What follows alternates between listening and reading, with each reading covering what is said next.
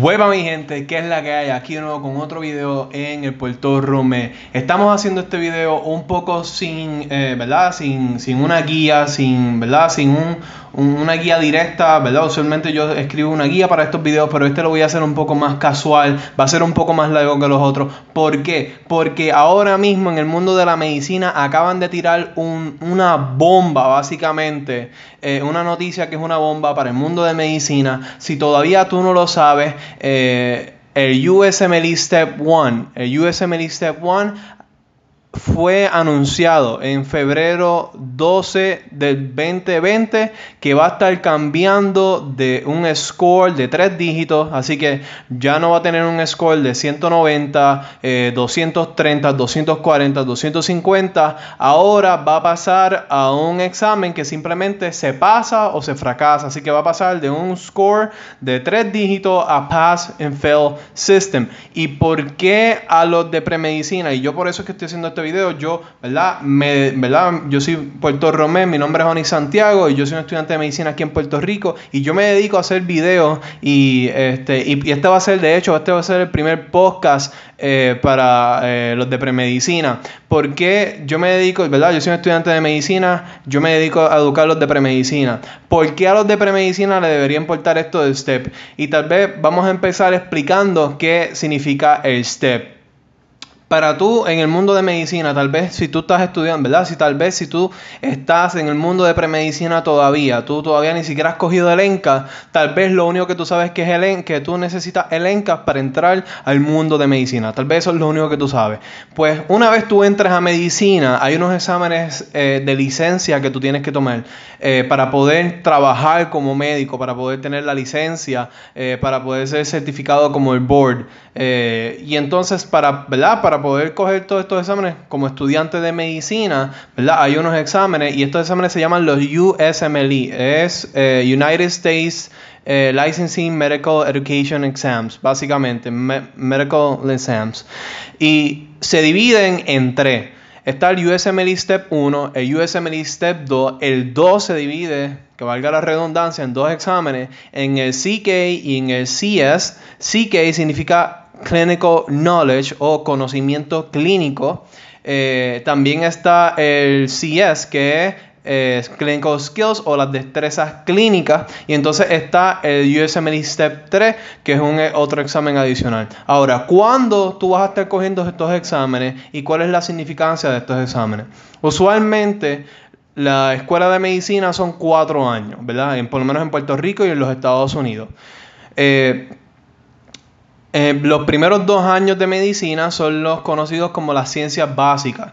Ahí tú vas a estar cogiendo la fisiología, la inmunología, anatomía, patofisiología, microbiología, ¿verdad? Todas estas clases que son eh, eh, la, base de la educación médica, la base de lo que va a ser un médico, es, es, lo molecular, es lo que está, lo que funciona debajo de los medicamentos y todas estas cosas, por ejemplo la farmacología, pues, ¿verdad? Esos son los primeros dos años. El tercer y cuarto año, ¿verdad? Se llaman, los años clínicos porque tú estás rotando en, el hospital, tú estás practicando una cierta especialidad. Eh, no es que estás practicando una especialidad, pero sino que vas a estar pasando por diferentes especialidades para que tú aprendas cómo funcionan las diferentes especialidades y entonces también tú tomes la decisión de, que, de qué especialidad eh, o qué campo de la medicina tú quieres entrar. Por ejemplo, pediatría y medicina interna, eh, cirugía y todas estas otras especialidades Entonces, después de eso, tú te gradúas de la escuela de medicina y entras a lo que es la residencia, que es, de nuevo, la, especialidad o, la área en la cual tú te quieres especializar. Entonces, mirando, ¿cuándo tú vas a estar cogiendo estos exámenes? El USMLE Step 1, tú lo, tú lo coges entre medio de tu segundo año y tercer año, pues, ¿verdad? En, ese, en, ese, en esa primavera entre segundo año hasta el verano de, antes de empezar tu tercer año. Básicamente tú vas a coger el USMLE Step 1 cuando tú termines tus años eh, de, ciencias básicas, ¿verdad?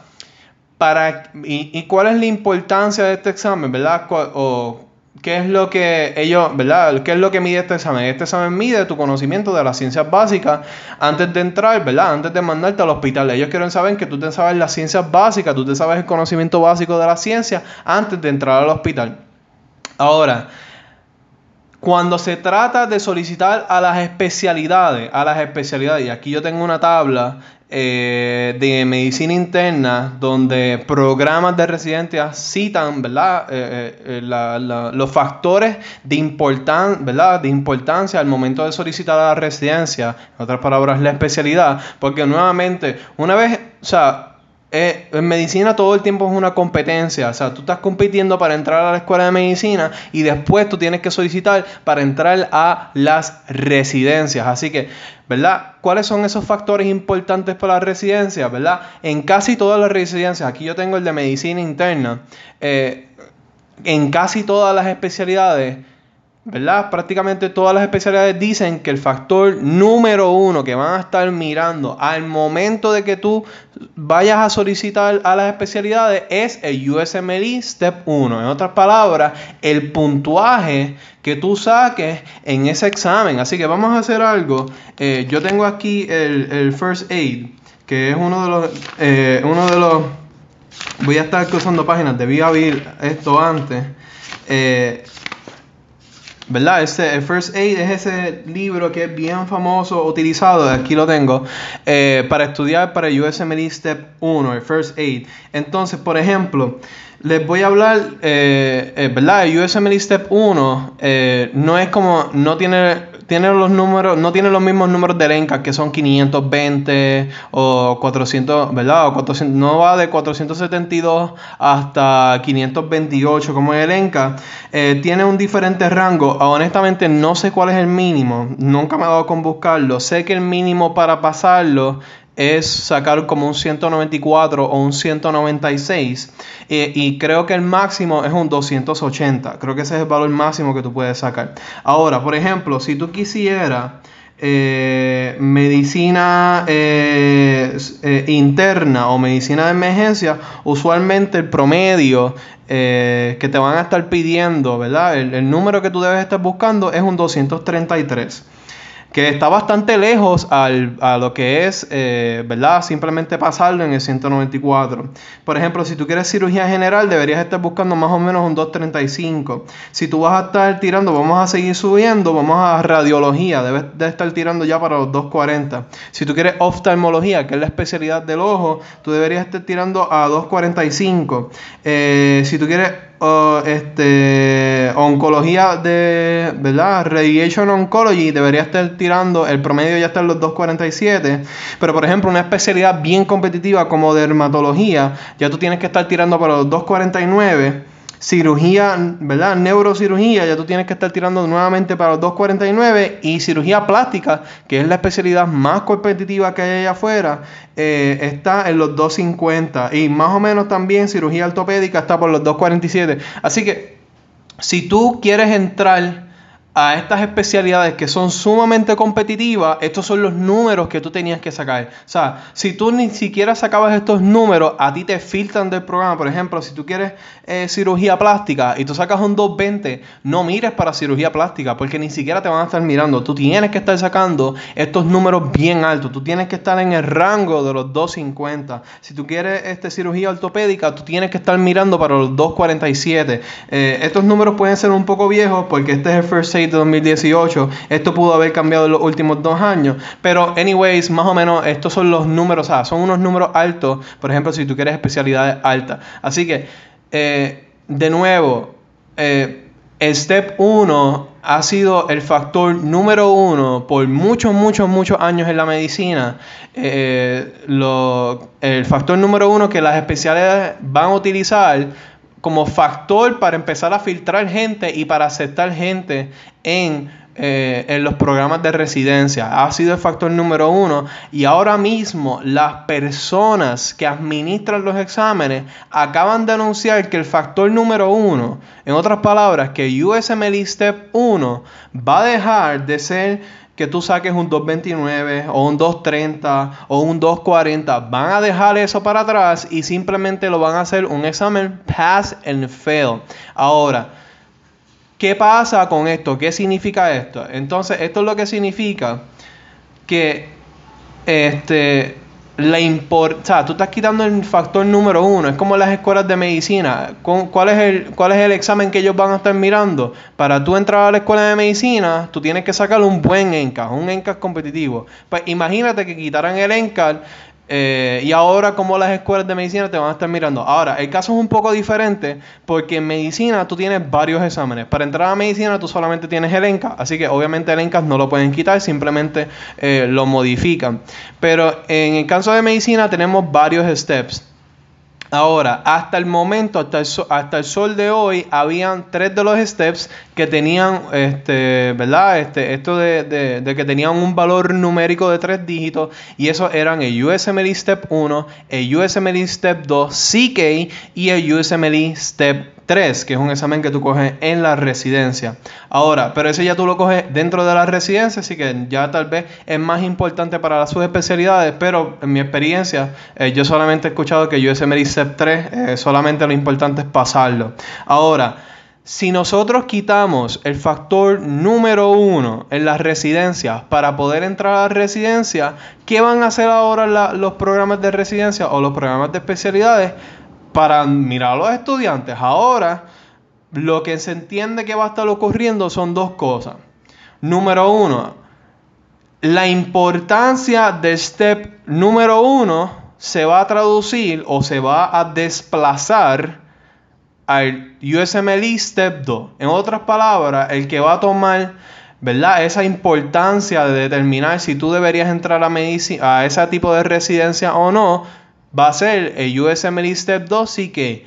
Y tal vez esto tenga lógica y tal vez esto tenga sentido y tú digas contra, sí, mira, de verdad yo entiendo que debería ser el USMLE Step 2 porque USMLE Step 2 CK mide el conocimiento clínico y a diferencia de por ejemplo USMLE Step 1 que era un, eh, que era un examen que te medía las ciencias básicas cosas, ¿verdad? Cosas, por ejemplo, como bioquímica, cosas bien moleculares, que no necesariamente tú necesitas, eh, tú no las vas a estar usando al diario vivir eh, para para ser un médico. O sea, tú muchas de estas cosas tú no las necesitas para ser un buen médico. Y de hecho, eh, hay muchos estudios que dicen que USMLE Step 1 no es un buen predictor, o sea, no tiene una buena correlación diciendo si lo, ¿verdad? Si tú tienes un buen USMLE Step 1, esto no necesariamente dice que usted va a ser un buen médico dentro de la residencia y eso se ha medido, eso se sabe por años.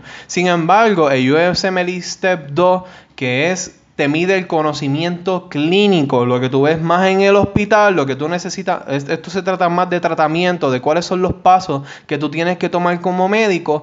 Eh, entonces, este sí, ¿verdad? Tiene una mayor correlación si tú puedes ser un mejor médico o no, y eso, ¿verdad? Hay varios estudios detrás de ello. Ahora, tal vez esto se ve como algo positivo y yo entiendo que esto es lo que debería estar pasando, que simplemente para el momento de solicitar las residencias, el peso en vez de estar en el USMLE Step 1 va a estar en el USMLE Step 2 CK, que es un examen que tú vas a estar tomando entre en el verano, entre tercer año y cuarto año, en ese verano, usualmente antes de solicitar a la residencia. Y, ¿verdad? El USMLE Step 2 CK todavía va a tener eh, este valor de tres dígitos, por ejemplo 240, 250, 260, 230, todavía va a tener, no, no es un examen de pass and fail. Así que, pero ahí, ¿verdad? Esto se acabó de anunciar, esto se anunció en febrero 12, en el momento que yo estoy grabando esto, estamos a febrero 14, feliz día de San Valentín para aquellos que me estén escuchando, eh, si pasaste San Valentín o no.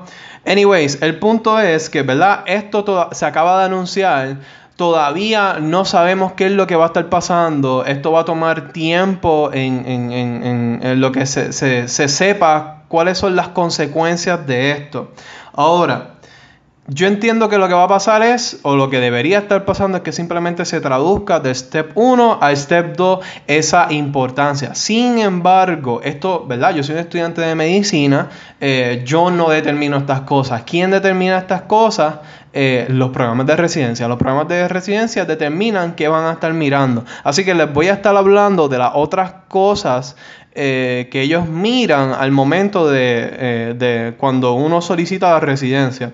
Lo segundo que las especialidades miran eh, para tú poder entrar. El segundo factor más importante son las cartas de recomendación eh, de médicos en esa especialidad. Por ejemplo, si yo estoy rotando en medicina interna, ¿verdad? Y estoy, y estoy solicitando para eh, entrar a medicina interna, pues el segundo factor más importante ahora mismo, después del step 1, son las cartas de recomendación que yo tenga de médicos precisamente de medicina interna.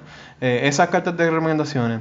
el factor número 3 es la el Medical Student Performance Evaluation, que es una carta eh, que la escuela tuya va a hacer. Eh, wow, resumir el cuento largo, largo resumir el cuento largo de manera corta. Es una carta que la escuela de medicina tuya va a hacer, ¿verdad? Esto lo hace usualmente el, rector, el decano, lo que sea diciendo básicamente cuál ha sido tu performance eh, dentro de la escuela de medicina, ¿verdad? Y es un resumen de todo lo que tú has hecho dentro de esa escuela de medicina. Y eso incluye tus notas, eso incluye las notas eh, durante tus años clínicos, eso incluye tus ranking, eh, porque a las escuelas de medicina te ponen, o sea, te rankean comparándote con tus compañeros. Si, por ejemplo, son 60 compañeros, pues, qué sé yo, Oni Santiago es el número 30 dentro de todos sus compañeros. Así que, ¿verdad? todo eso está en esa carta. Y luego el factor número 4 es el, step 2 CK, que yo entiendo que debería estar tomando el lugar el de step 1. Eso es lo que yo entiendo que debería estar pasando. Después de Step 2, eh, ahora mismo estaría yendo el Personal Statement. Después van las notas que tú saques en las rotaciones, eh, el ranking de, eh, que tú tengas en la escuela y un montón de cosas adicionales. Eh, ¿verdad? Porque esto es una lista súper larga y, ¿verdad? Son un montón de factores que se toman en consideración. Ahora, ¿cuál es la otra hipótesis que está ocurriendo y, ¿verdad? Y por qué esto le debe importar tanto, ¿verdad? Y, estas hipótesis, ¿verdad? Tienen su validez y yo entiendo que esta es la razón por qué las personas que están en premedicina les debería importar tanto. Eh, eh, por, ¿verdad? Que este examen sea el SEP 1 empezando en el 2022. En otras palabras, ya las personas que entren ahora en, agosto 2020, ya les toca este cambio, ya tienen que estar cogiendo el USMLE Step 1 con Pass and Fail. Así que todas las personas que vayan a entrar de ahora en adelante eh, van a estar tomando el STEP de esta manera. Así que, eh, ¿por qué les debería estar preocupando este cambio? Hay muchas hipótesis eh, que están corriendo ahora mismo. Por ejemplo, las cartas de recomendación en una cierta especialidad y el MSP, que es la carta, eh, ¿verdad? La carta de evaluación eh, que te hace el rector de tu escuela de medicina, eh, son co y, y, varios factores más, por ejemplo, las notas en, en, en, las rotaciones. Eh, hay escuelas que, por ejemplo, te pueden regalar las notas versus otras escuelas que tal vez son más difíciles porque los médicos que están... O sea, todas estas cosas, en otras palabras, son subjetivas. Por ejemplo, tú puedes, la, la, para los que no sepan, las notas en las rotaciones son, ¿verdad? ¿verdad? Tú tienes...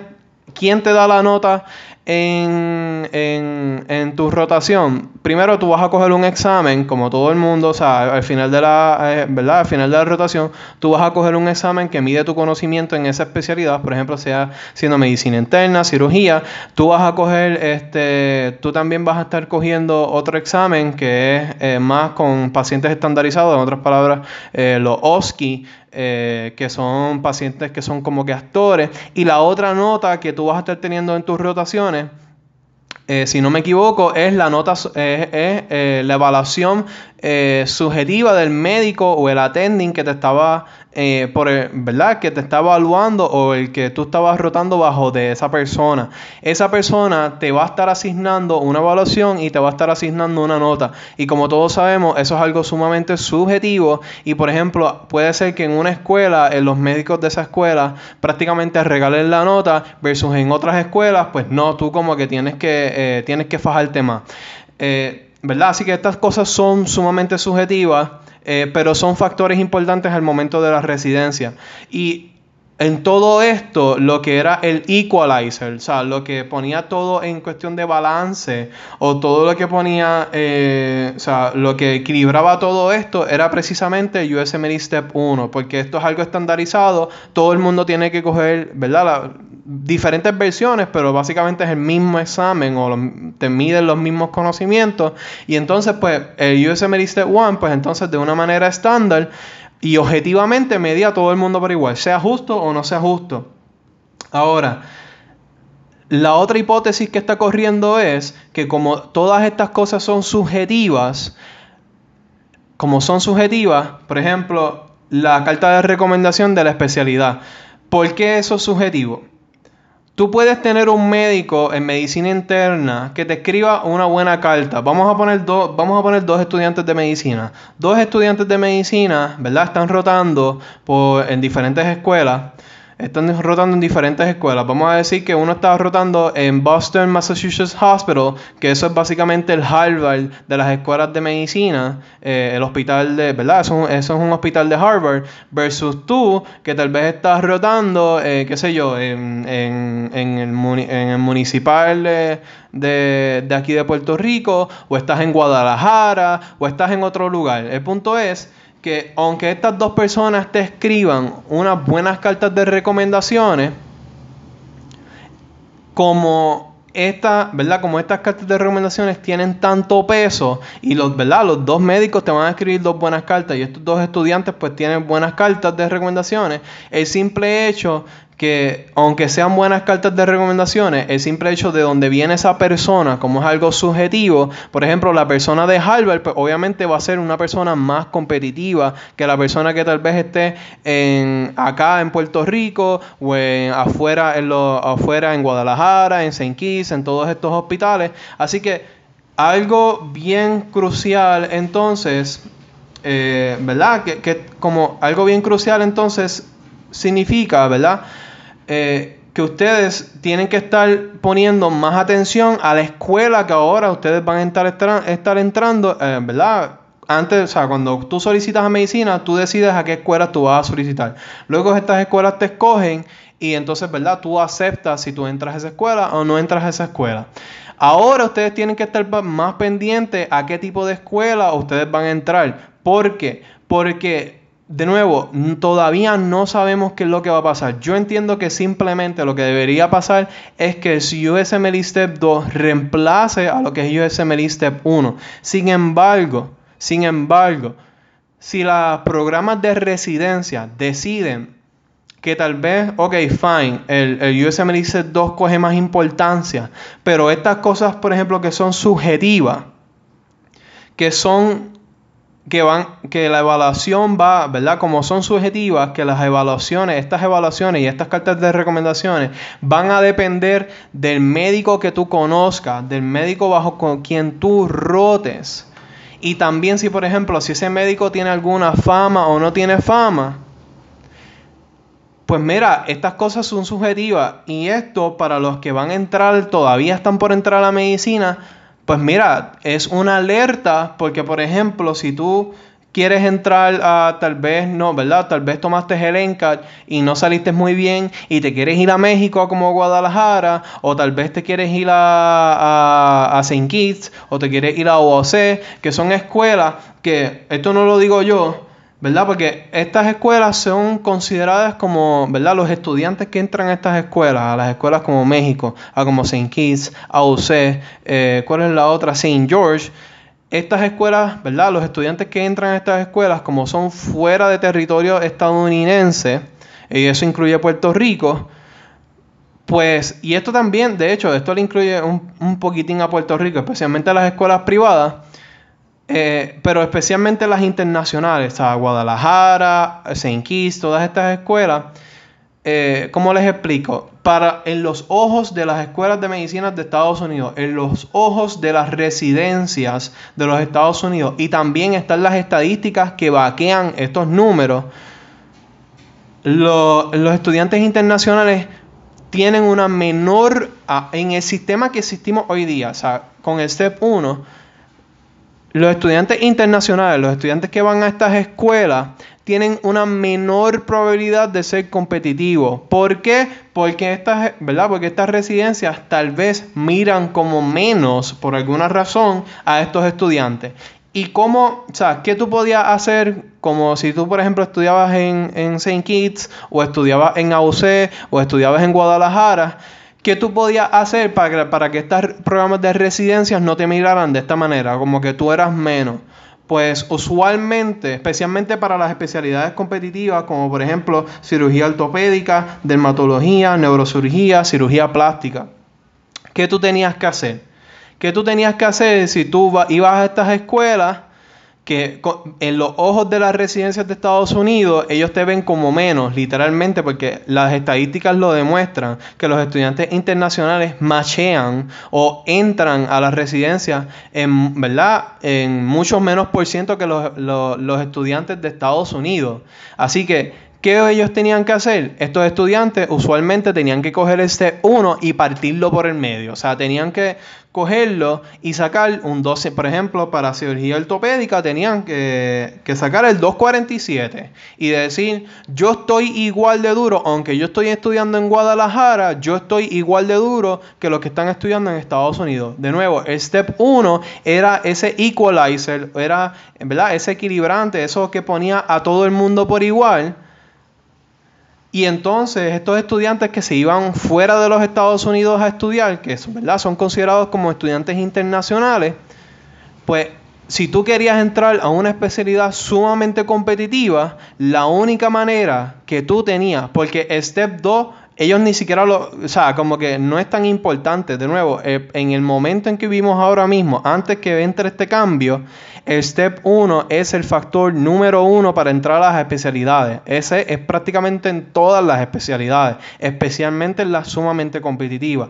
Y la única manera que tú tenías para poder entrar, si por ejemplo yo me hubiese ido a Guadalajara, yo me hubiese ido a St. Kitts, la única manera para yo poder entrar a estas especialidades era que yo tenía que partir por medio y sacar un ultra buen score en el step 1 para poder entrar. Si yo no sacaba estos números, no había forma que tú podías entrar a estas residencias. Lamentablemente así funcionan las especialidades en los Estados Unidos, especialmente las sumamente competitivas tu, ¿verdad? tu oportunidad de entrar a esas especialidades dependían de tu step 1 mayormente, mayormente. O sea, no significaba que si tú no sacabas, por ejemplo, el 247 y, ¿verdad? En vez de 247 para cirugía ortopédica, tú sacabas un 245, ya no podías entrar. No, tú tenías que estar en el rango. O sea, tú tenías que pasar el filtro. Si tú ni siquiera pasabas el filtro, a ti ni siquiera te iban a mirar. Ahora, esto, ¿verdad? Como acabo de decir, esto no significaba que, por ejemplo, si tú sacabas un 2.43, no te iban a estar mirando. Sí, no llegaste tal vez a la media, pero como quiera te van a estar mirando. Pero, por ejemplo, si tú sacabas un 2.20, créanme que no había forma que tú entraras a, por ejemplo, especialidades como dermatología, como cirugía ortopédica. Simplemente no te, iban a filtrar. Y ahora, otra cosa que tal vez ustedes no, ¿verdad? Que ustedes de, de premedicina no sepan. El USMLE Step 1 Tal vez usted está pensando, me está escuchando, pero nada, si tú sacaste el 220, ¿por qué no simplemente lo repites y ya? ¿Verdad? Es como el ENCA, es otro examen más, tú simplemente lo repites y ya. Negativo. Esto no funciona así en medicina.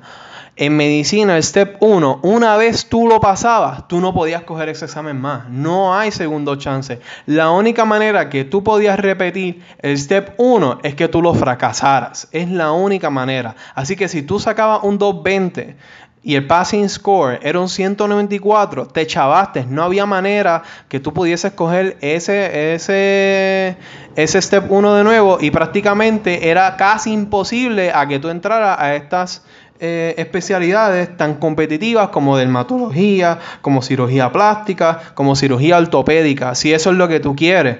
Pero de nuevo, si tú te ibas para estas escuelas allá afuera, o sea, en, en, México, en, o sea, en las escuelas que serán fuera de los Estados Unidos, este era en el momento en que vivimos hoy día, antes de enero 1 de 2022, cuando venga este cambio, era la única manera que tú podías equilibrarte y decir, yo soy tan duro como la gente que está en Harvard, yo soy tan duro como la gente que está en Princeton, en Yale, o en las escuelas de Estados Unidos, o en las escuelas de Puerto Rico, y por tanto yo merezco talento especialidad. Además de que tú tenías tenías que tener todas las buenas notas, tenías que tener Step 2, tenías que tener todas las otras cosas. Eso era lo único que te salvaba a ti para poder entrar a este tipo de especialidades.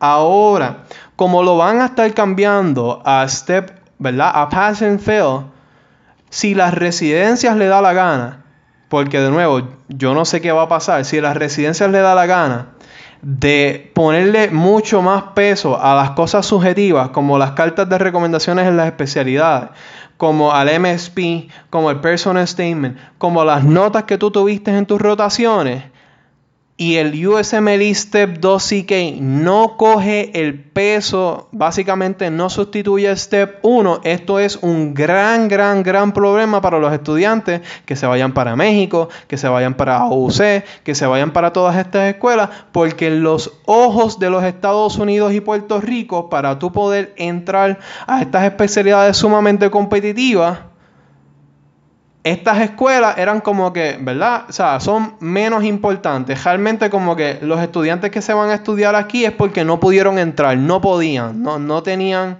Eh, no tenían los números o tal. No, es que no sean suficientemente inteligentes, es que tal vez no pueden, simplemente con, con ¿verdad? Con, o sea, no, no eran tan buenos eh, como estos estudiantes que entraron a Estados Unidos o a Puerto Rico. Así que eh, ese es el, ¿verdad? Eso es otra de las hipótesis que están corriendo, así que voy a. Voy a repetir. Hay dos hipótesis que están corriendo. Eh, el Step 2 CK va a coger la importancia de, de Step 1. Este, y la otra es que estas cosas que son todas subjetivas, eh, que la escuela a la cual tú vayas es sumamente importante en estas cositas, pues van a coger también mucho más importancia. O también puede pasar una mezcla eh, de los dos, que eso, es otro, que eso es otra hipótesis que está corriendo, que simplemente eh, el step 2 va a estar reemplazando el step 1, pero a la misma vez todas estas cosas subjetivas que a la escuela a la cual tú vayas a, ¿verdad? a entrar a medicina, pues mira, va a importar mucho eh, o sea, cosas como prestigio van a estar empezando a importar un poco más que lo que deberían estar importando, por ejemplo, especialmente para estas especialidades sumamente competitivas. Tal vez no tanto para especialidades que no son tan competitivas como medicina de familia, psiquiatría, eh, neurología de niños, tal vez no tanto para esas especialidades o como patologías, pero sí eh, para las especialidades como dermatología, cirugía plástica y todas estas especialidades. Así que todavía no se sabe lo que va a estar pasando. Eh, esto simplemente, ¿verdad? Fue, salió hace dos días. Yo, mi consejo para los estudiantes eh, que están, ¿verdad? En premedicina, que todavía no han entrado a, la carrera de medicina, mi recomendación, hasta que nosotros no sepamos qué es lo que va a estar pasando eh, con estos números, con los steps, con estos factores de importancia para entrar a la escuela de medicina, ¿verdad? Para entrar a las residencias y a las especialidades, mi recomendación es que traten de evitar de irse a escuelas fuera de Puerto Rico y los Estados Unidos. Y es más, los estudiantes que son sumamente competitivos, por ejemplo, si tú tienes un NCAP bien alto, tú tienes un 510, tú tienes un 515, tú tienes un 3.8 de promedio, tú tienes research, tú tienes todas las cosas que hemos hablado en episodios, ¿verdad? En, en videos pasados y en el futuro en el podcast vamos a estar hablando nuevamente de ello. Pues mira, mi recomendación es que ustedes empiecen a solicitar no tan solamente a las escuelas de Puerto Rico, sino que comiencen a solicitar a escuelas de prestigio, no tanto prestigio, pero sino a escuelas de los Estados Unidos, porque si estas cosas subjetivas empiezan a coger más peso, pues entonces es, sería bien importante que ustedes empiecen a mirar escuelas tal vez con un poco más de nombre, porque lamentablemente, eh, ¿verdad? Eh, esto es lo que estaría pasando. Ahora, ¿verdad? Ya básicamente si eso, eso, es lo que a ti te importaba saber eh, por qué era importante el cambio, pues ya eso es lo importante. Ahora vamos a hablar un poco tal vez eh, sobre por qué hicieron este cambio. De nuevo, este video va a ser largo, este podcast va a ser largo, un poquito largo. ¿Por qué hicieron el cambio? Y yo entiendo que todavía, para mí, esto no resuelve el problema, porque ¿por qué ocurrió el cambio? En las escuelas de medicina, el sistema como el USMLE Step 1 era tan importante para entrar a las especialidades, los estudiantes de medicina básicamente dejaban de ir a clase, no van a clase y se dedican, de hecho, como que dejan de mirar los libros eh, originales o los libros super gordos y usualmente ¿qué hacen? Se ponen a estudiar todo el tiempo de libros que son dedicados a Step 1 por lo menos en esos primeros dos años, se dedican a, memorizarte todo, a memorizarse toda esa información. Y entonces, ¿qué pasa? Como hay tanto estrés, como hay tanto estrés alrededor de Step 1, pues entonces las escuelas, ¿verdad? La gente que, que maneja todo esto dijeron, mira, nos estamos dando cuenta que los estudiantes de medicina tienen demasiado estrés con relación a este Step 1. ¿Por qué? Porque dependía el, ¿verdad? el score que tú sacabas en este, en este step 1 dependía a qué tipo de especialidad tú podías entrar. Por ejemplo, si yo quisiera de nuevamente entrar a cirugía plástica y yo sacaba un 230, o un 220, yo no puedo mirar para cirugía plástica. Yo tenía que estar sacando los 250, yo tenía que estar por allá arriba, 260, 270. Yo tengo que estar en esos números sumamente altos. Era la única manera la cual yo podía tener una oportunidad de entrar a este tipo de especialidades que es sumamente competitiva. Por eso es.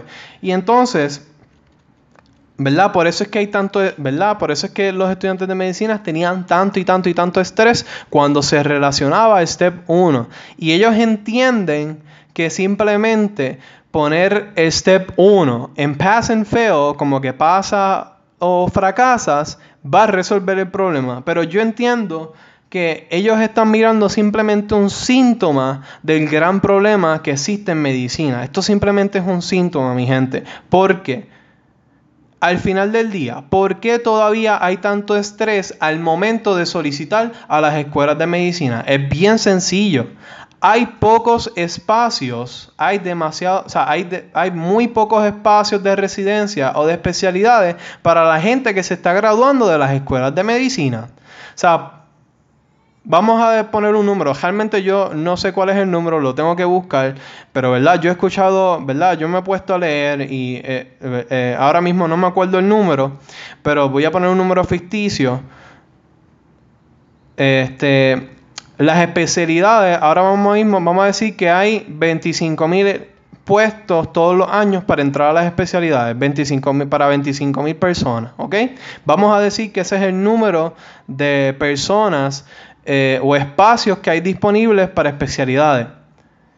Vamos a realmente se o creo que son 10.000. Mira, realmente yo no sé cuál es el número, pero el punto es que hay un número bien limitado de, de, de espacios en especialidades, especialmente en las especialidades competitivas y hay un gran número, por ejemplo, vamos a decir, vamos a cambiarlo a 10.000 porque realmente no sé cuál es el número, vamos a decir que hay 10.000 o 15.000 espacios de residencia o, espacios para poder entrar a las diferentes especialidades, todas las especialidades.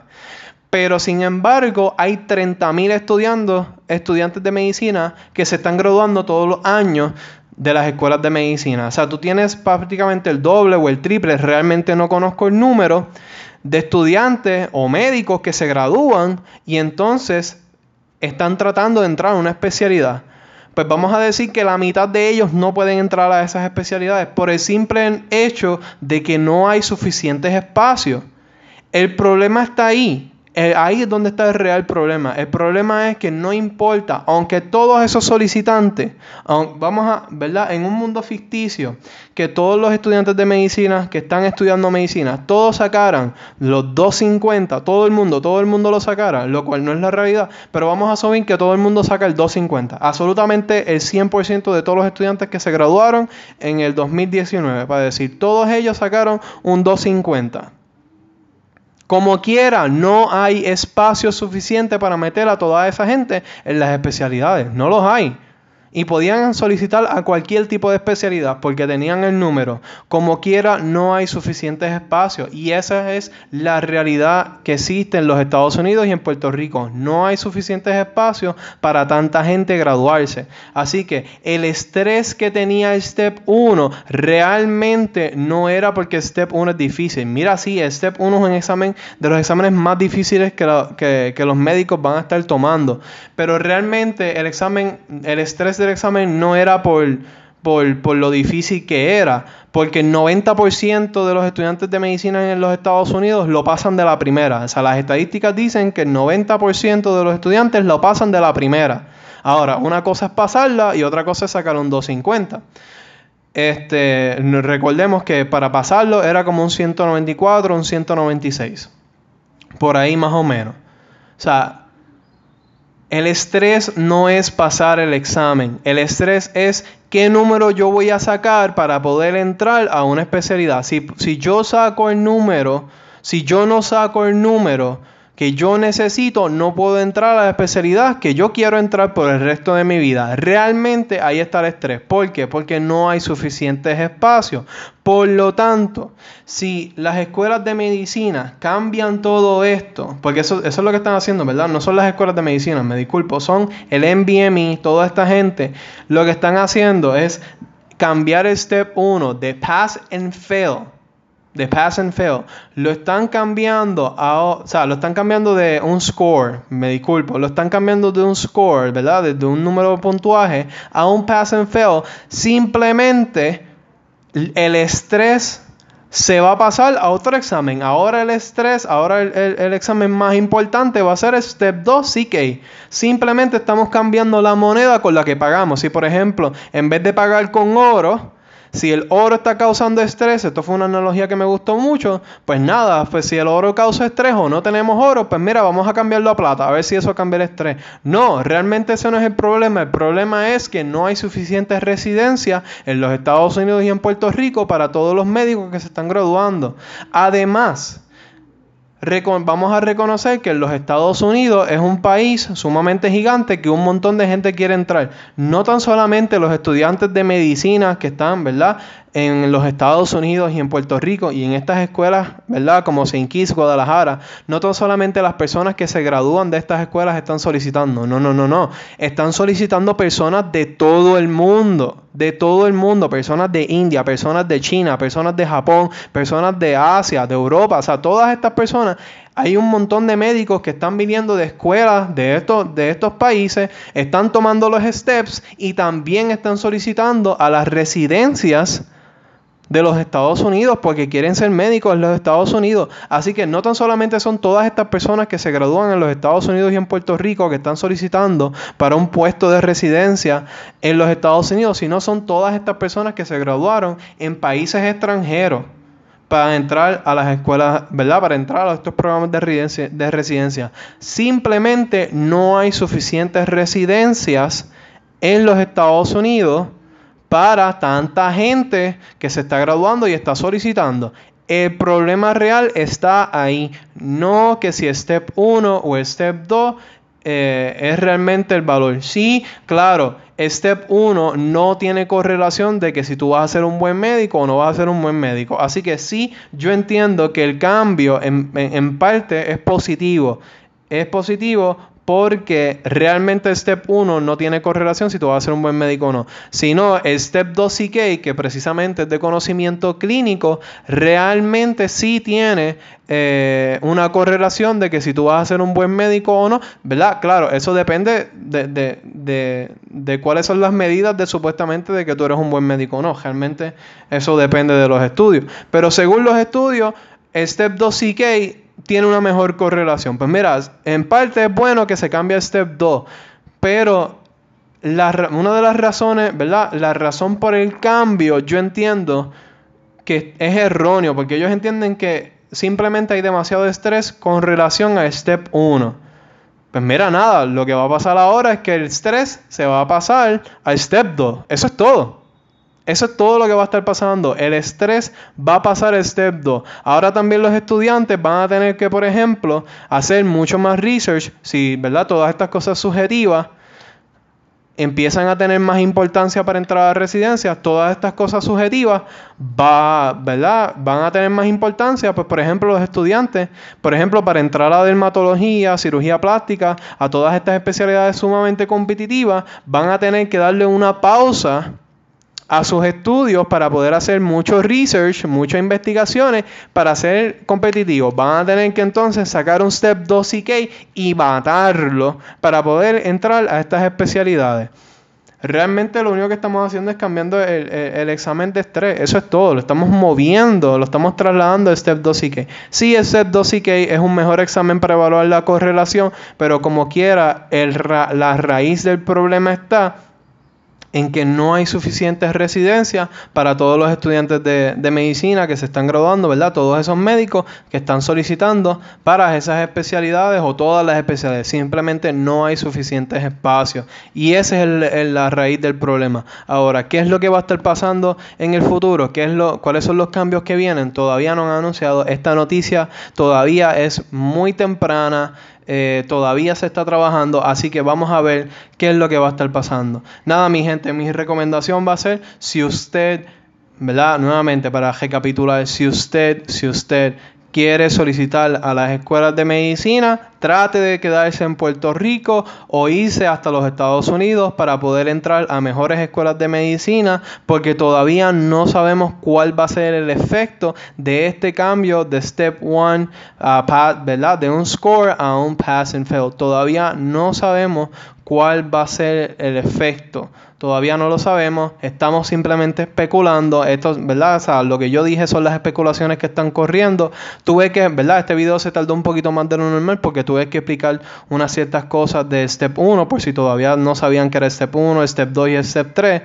Pues nada, eh, mi recomendación es traten de, considerar más las escuelas de Puerto Rico, traten de considerar más a las escuelas de Estados Unidos, traten de solicitar más. Si solamente están solicitando a las cuatro escuelas de medicina en Puerto Rico, miren a las escuelas de Estados Unidos para solicitar. Si estabas considerando irte a México, si estabas considerando ir a St. Kitts, si estabas considerando, eh, considerando irte a UC o a St. George, mira, es momento de que tal vez si solamente lo que tienes que hacer es mejorar el ENCA, mira, tómate el tiempo, tómate el tiempo, retoma ese ENCA y trata de entrar a las escuelas de Puerto Rico o en los Estados Unidos, porque todavía no sabemos los efectos y esto puede ser detrimental para las personas que estén en estas escuelas internacionales. Nada, mi gente, eso sería todo por hoy. Gracias por estar aquí. Recuerden que Puerto Romel eh, libera video este, cada dos semanas. Los podcasts van a estar saliendo también cada dos semanas este, o una vez al mes, todavía no estoy muy seguro. Este es el primer podcast. Si llegaste hasta el final, te lo agradezco un montón. Eh, gracias por el, eh, ¿verdad? por el quedarte aquí escuchando todo este podcast. Eh, puedes seguir a Puerto Rome en todas las redes sociales, en Facebook, en Instagram, en YouTube, donde yo libero los videos. En Spotify ahora yo estoy, voy a estar liberando los audios eh, los audios eh, para los podcasts y me pueden, eh, ¿verdad? Si quieren guiarse a cómo entrar a la medicina, a cómo estudiar de elenca, pueden entrar a mi página web www.puertorromer.com. Te lo voy a deletrear www.puertorromed.com. Eso sería todo por el día de hoy, mi gente. Se me cuidan. Hasta la próxima.